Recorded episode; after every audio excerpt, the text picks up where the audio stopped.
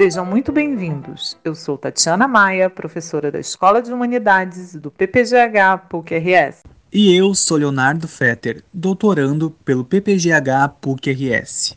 E esse é o podcast Tem Profissional da História aí?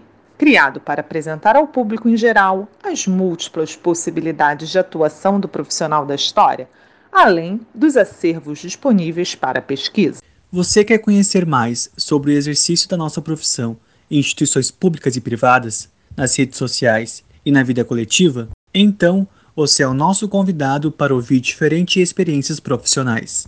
Vem conosco e descubra uma sólida e desafiadora profissão. Há muitos espaços onde estamos presentes e somos importantes. Então, tem profissional da história aí?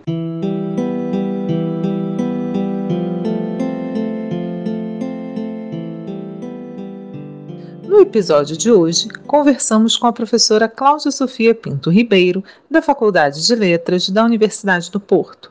Cláudia vem conversar conosco sobre sua atuação como autora de livros didáticos em Portugal.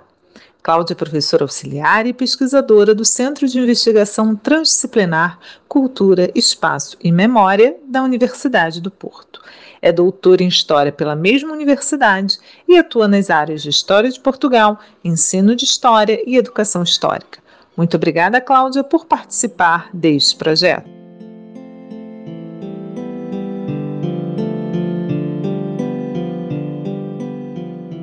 Cláudia, você poderia nos falar como é a sua atividade como autora de livros didáticos em Portugal? Você escreve para qual nível de ensino? É um livro único? É uma coletânea para várias séries? Você escreve em parceria? Como é essa sua experiência profissional? Olá, Tatiana. Olá, Leonardo. Antes de mais, permitam-me agradecer o convite que me foi dirigido e dizer que para mim é um gosto enorme poder colaborar com este projeto. Eu gosto muito de ser autora de manuais escolares. Uh, gosto muito dessa, dessa atividade na minha vida profissional. Uh, começou por ser uma colaboração restrita e esporádica de resposta às necessidades que me eram apresentadas por algumas equipas e eh, para as quais contribuí, e há cerca de uma década passou a ser uma atividade mais permanente, mais presente, na medida em que eh, fui convidada a pertencer a uma equipa de autores eh, de uma editora de manuais escolares. E, portanto, essa, essa oportunidade que surgiu que eu agarrei com muita vontade foi algo que acabou por redefinir a minha vida eh, profissional enquanto professora de História e também a minha vida académica enquanto investigadora e depois professora universitária. E, portanto, eu posso dizer que foi um acaso muito feliz ter tido esta oportunidade. Eu posso também dizer que é quase um trabalho permanente, estou sempre em constante ebulição, porque mesmo não esteja a desenvolver no momento um projeto pedagógico ou até que nem tenha perspectivas de vir a desenvolver, estou sempre muito atenta, já, já, não, já não consigo fazer viver de outra forma. E eh, estou sempre muito atenta ao, eh, a notícias que possam ser interessantes para colocar num manual ou para utilizar numa aula ou a investigações recentes ou a filmes que que entretanto são produzidos e que vão ao encontro de determinados conteúdos programáticos. Há sempre um, um, um alerta permanente, um alerta constante em relação àquilo que é produzido, àquilo que acontece porque encontro muitas vezes eh, oportunidades didáticas em aspectos que, eh, se não estivesse embrincada nesta, nesta atividade, eventualmente me passariam despercebidos. Portanto, sempre que vou a um museu, sempre que vou a uma exposição, visito outro país, eh, vejo um filme, procuro sempre trazer evidências, trazer materiais que me permitam eh, depois resgatá-los, se necessário, para a preparação e a concepção de um manual escolar e, e, portanto é algo que é uma atividade que é, que é permanente e que é muito motivadora, que exige muito do ponto de vista da criatividade e da, da capacidade de se procurar fazer diferente, mas sem desvirtuar aquilo que, que, é essencial, que é a aprendizagem dos alunos, a aprendizagem da história, mas procurando sempre fazer mais, melhor, diferente. E, portanto, é, é algo que me completa muito, que me dá muita satisfação.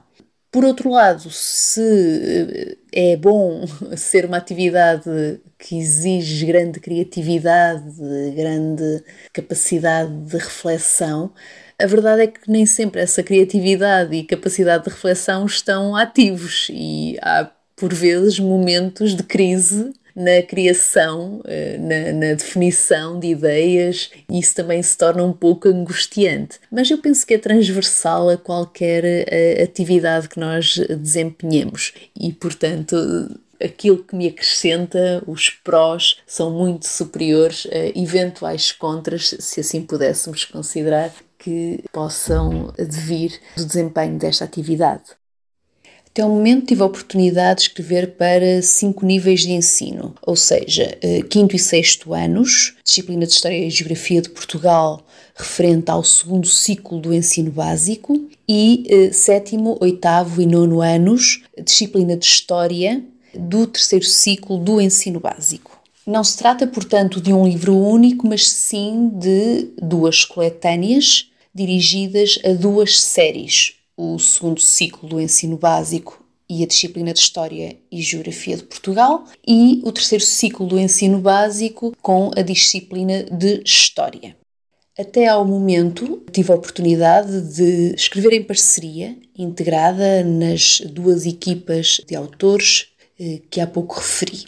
Eh, como devem compreender, é uma experiência muito interessante e enriquecedora e desafiante também, porque Evidentemente, não é propriamente fácil escrevermos em, em grupo quando uh, temos diferentes formas de escrever, de comunicar, de, de nos expressarmos. Mas é dessa dificuldade que nasce um, a riqueza deste, deste, desta experiência, porque efetivamente eu enfim, não imagino a possibilidade de conceber, de pensar, de construir um projeto pedagógico sozinha. A riqueza destes projetos pedagógicos, dos manuais escolares, eh, nasce ou reside na diversidade de opiniões, de perspectivas, de pontos de vista eh, dos diversos elementos que constituem uma equipa.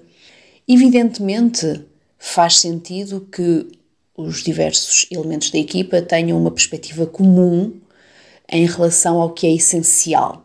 Contudo, da minha experiência, o que me tem sido dado a observar é que eh, é da diversidade, das diferenças que surge a criatividade, que surge a riqueza de cada projeto, a, a singularidade de cada projeto. Portanto, esta, esta experiência de fazer parte de equipas cujos elementos têm percursos muito diferentes, têm idades diferentes, percursos académicos e profissionais diversificados, essa experiência acaba por ser extremamente gratificante, além de todas as partilhas, de, de todos os momentos mais emocionantes, mais desmotivantes que temos de ultrapassar em conjunto, de fazer frente em conjunto ou de saborear em grupo. Portanto, é uma, uma forma de trabalhar e uma forma de viver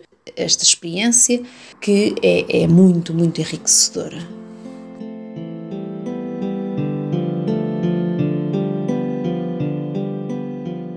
Cláudia, quais as especificidades da narrativa histórica escolar em relação à narrativa histórica tradicional e como você faz esse exercício? No meu ponto de vista, a narrativa histórica escolar persegue os mesmos objetivos que a narrativa histórica académica. Ou seja, ambas procuram ser claras, objetivas, rigorosas e dirigidas a um público específico. E é esta especificidade do público a que se destina a narrativa histórica escolar que levanta maior dificuldade, meu, na minha opinião, a quem escreve os textos para manuais escolares. porque efetivamente a narrativa, o texto não pode ser demasiado complexo, mas também não pode deixar de ser rigoroso. Deve ser simples, mas sem ser demasiado simplista. Deve ser sintético, sem ser lacunar. E, evidentemente, deve ser atrativo para que agarre o interesse dos alunos, para que espolete a sua motivação ou para que não efetivamente não eh, promova o desinteresse na leitura da narrativa histórica. Esta para mim é uma das maiores dificuldades quando escrevo para jovens, porque eh, é efetivamente difícil escrever de uma forma simples, descomplicada, despretensiosa, seguindo um fio condutor que seja claro para nós, mas principalmente para o leitor. Acresce a este aspecto um outro que eu penso que também é relevante, que se refere ao espaço limitado que temos para escrever o texto informativo, o texto de autor, digamos assim, e que por vezes é doseado e medido à palavra. Mais ou menos uma palavra faz a diferença na mancha gráfica que o manual tem disponível para eh, colocarmos o, texto informativo. E eh, este aspecto, eh, por vezes, revela-se muito eh, castrador, inclusive muito difícil de gerir, porque por vezes temos de proceder a cortes no texto e a reformulações no texto que, se não tivermos cuidado, podem conduzir a uma perda de inteligibilidade e de sentido no próprio texto. Ora, tendo em consideração as especificidades da narrativa histórica escolar e as particularidades do público a que se destina, eu começo por eh, fazer um levantamento bibliográfico do que de mais recente tem sido publicado ou produzido no meio académico. Esse levantamento passa por bases de dados, como os repositórios das universidades nacionais e estrangeiras, no sentido de encontrar eh, dissertações de mestrado e teses de doutoramento que se tenham debruçado sobre os temas que eu procuro tratar ou que eu, que eu tenho de tratar no manual em apreço. E, portanto, após essas leituras, o exercício seguinte passa por saber distinguir aquilo que é essencial do que é acessório, no sentido de limpar o texto que eh, vou escrever eh, de quaisquer informações que, sendo interessantes, evidentemente, devem ser colocadas em segundo plano ou dar-lhes menos relevância para sublinhar, salientar aquilo que é efetivamente importante partilhar com os alunos no texto. Após essa primeira uh, escrita, o texto é revisto pelos colegas, ou seja, é lido e vai sofrendo alterações até se aproximar da versão final que procura ser o mais adequada possível aos, à, à nossa finalidade. E portanto, este é um exercício que nós poderíamos dizer de descomplexificar ou de descomplicar aquilo que à partida possa parecer demasiado difícil para os alunos e no sentido também de eh, tornar acessível essa linguagem académica porque o vocabulário específico da história evidentemente está presente, o modo como nós explicamos e definimos determinados conceitos é que procura ser escorreito, claro, fluido e compreendido pelos alunos.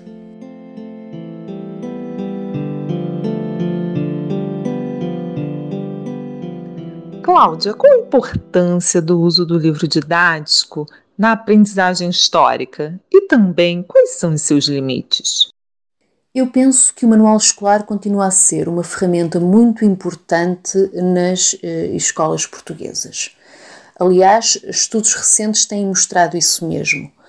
Mais de 90% dos professores utilizam o manual didático, o manual escolar, para preparar as suas aulas.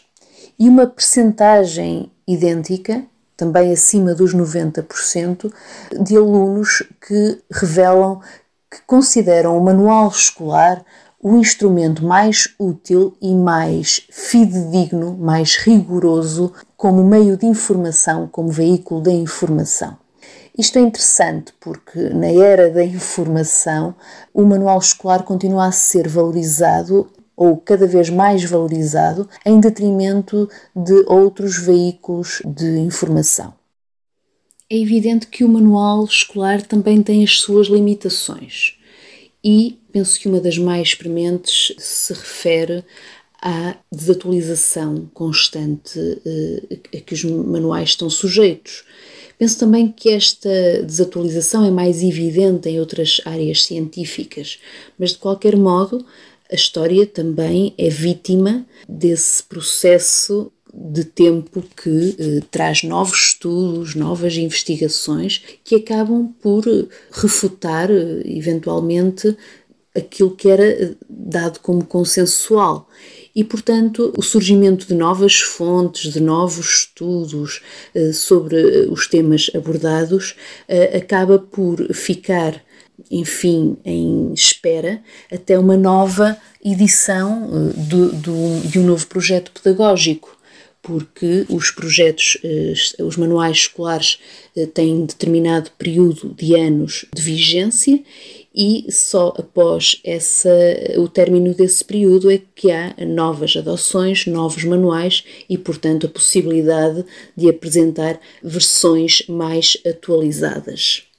Outra limitação apresentada pelo manual é o facto de ele poder ser considerado estruturante para a preparação de aulas. E é exclusivo, ou seja, eh, estruturante na medida em, da sua exclusividade, em que o professor não vá além daquilo que é proposto no manual, das fontes que são selecionadas para o manual e que pecam quase sempre por defeito, por motivos que estão relacionados com, por exemplo, o espaço disponível para colocar as fontes e, portanto, esse também é um dos limites ou perigos, digamos assim, no que se refere à existência de manuais disponíveis para eh, lecionar uma disciplina. Atualmente, e eu tenho falado um pouco eh, disso, tenho utilizado esse termo projeto pedagógico.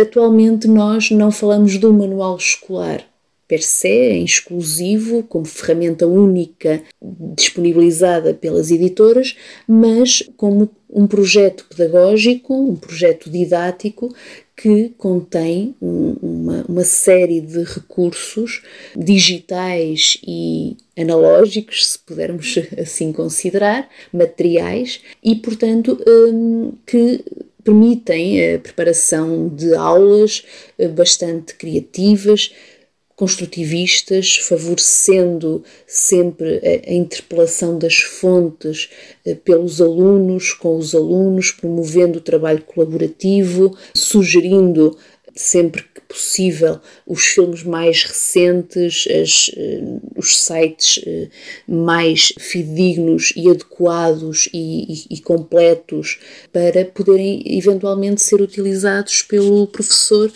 na sua aula. Portanto, eu penso que o manual escolar só pode ser considerado limitado se for utilizado de uma forma exclusiva pelo professor e, portanto, não dando outras oportunidades de os alunos percorrerem outros meios de informação, outras formas de trabalhar que não as que estão sugeridas no manual.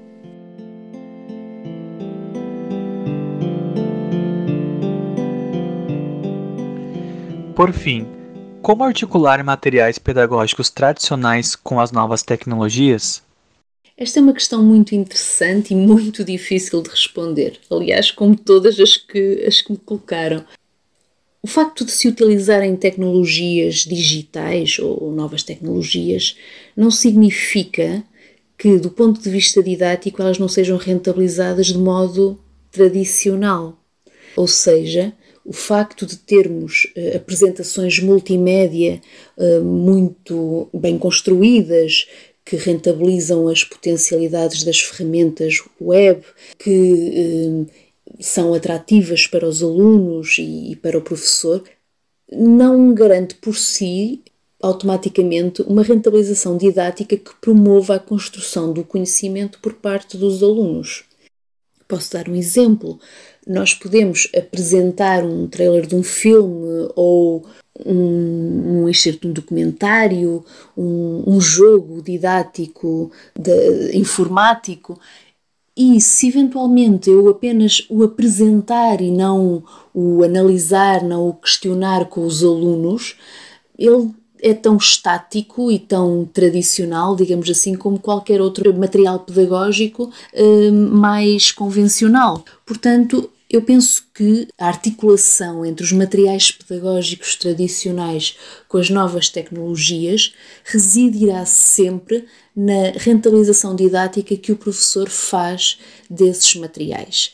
Do ponto de vista da construção do conhecimento histórico feito pelos alunos, efetivamente construído pelos alunos, a mim parece-me que pouco importa o suporte em que eh, os materiais são apresentados.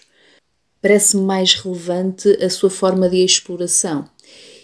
Isso é, também é evidente, também é visível quando, por exemplo, levamos para a aula manuais escolares eh, do período do Estado Novo, manuais escolares dos nossos avós ou dos nossos pais, ou uh, artefactos que consigamos pedir de empréstimo uh, um, ao museu da cidade.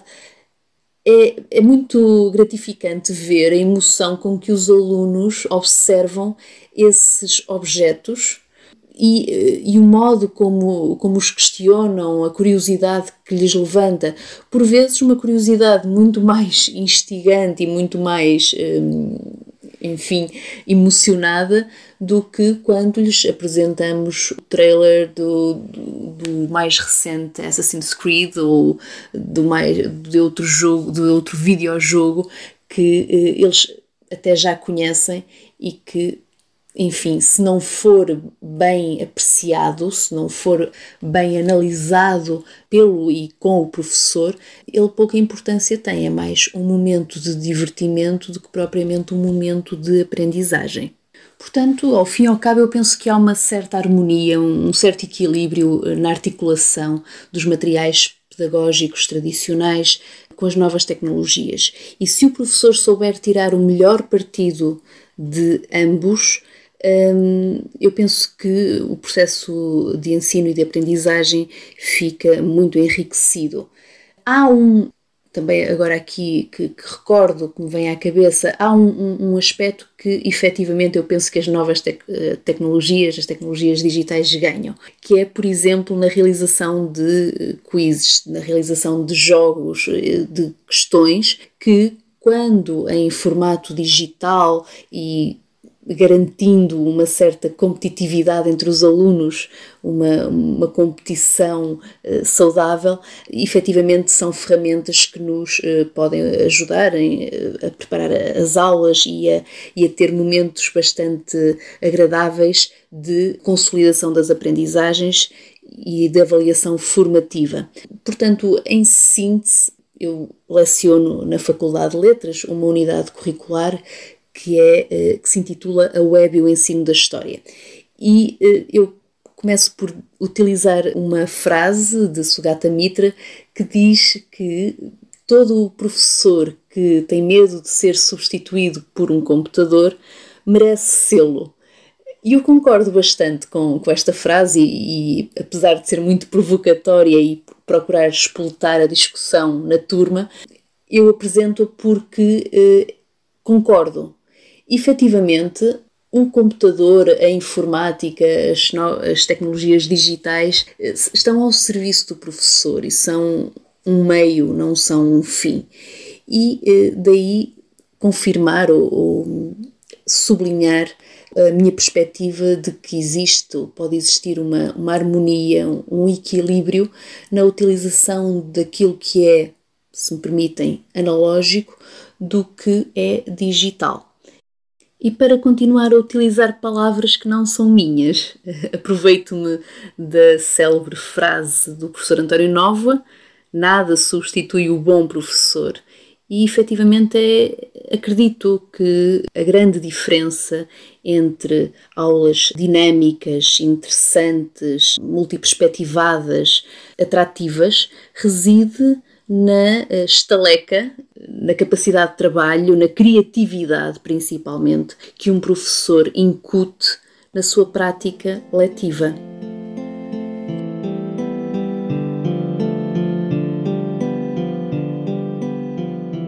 Muito obrigada, Cláudia, mais uma vez por participar deste projeto. E para todas e todos que nos acompanham, esperamos que tenham gostado dessa entrevista. Convidamos vocês para nos seguir no Facebook, no Twitter e no Instagram. Participem, comentem as entrevistas e sugiram temas. Será um prazer dialogar com vocês e construir esse projeto coletivamente. A música que inicia esse podcast é Atraente, composição de Chiquinha Gonzaga, de 1877. Fiquem bem e até o próximo episódio.